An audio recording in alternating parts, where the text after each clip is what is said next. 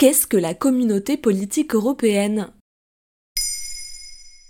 Merci d'avoir posé la question. C'est un projet qui vient d'être lancé à l'échelle européenne, mais pas seulement à l'échelle des 27. Le premier sommet informel de la communauté politique européenne s'est tenu le 6 octobre 2022 à Prague, capitale tchèque.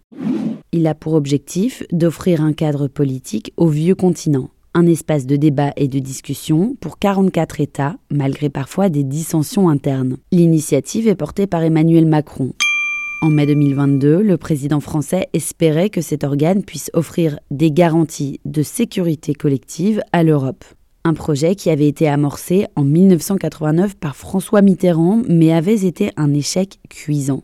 La Confédération européenne avait été perçue comme un moyen de se réunir dans un entre-soi en contournant l'adhésion de pays d'Europe centrale et orientale. Et quelle est la fonction de cette communauté? C'est encore flou car elle n'a pas de structure, pas même de secrétariat.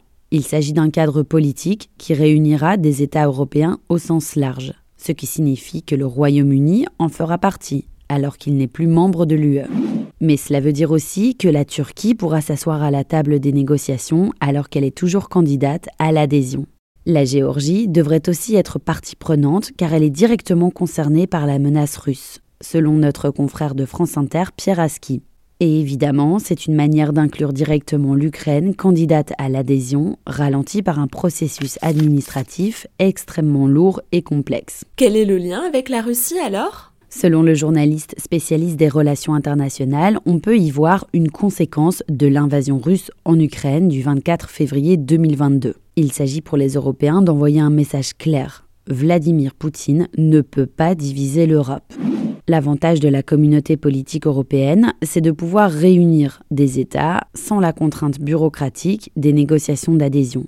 Pas besoin d'être membre de l'UE pour prendre place au débat.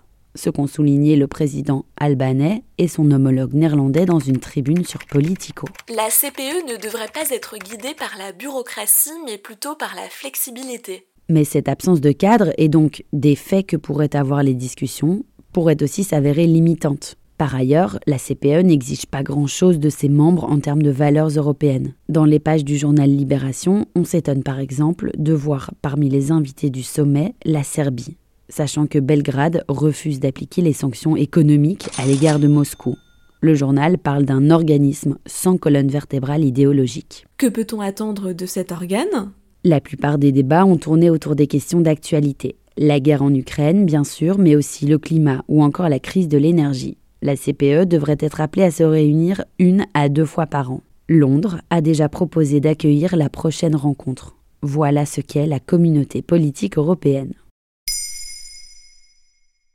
Maintenant, vous savez, un épisode écrit et réalisé par Johanna Cincinnatis. Ce podcast est disponible sur toutes les plateformes audio et si cet épisode vous a plu, n'hésitez pas à laisser des commentaires ou des étoiles sur vos applis de podcast préférés.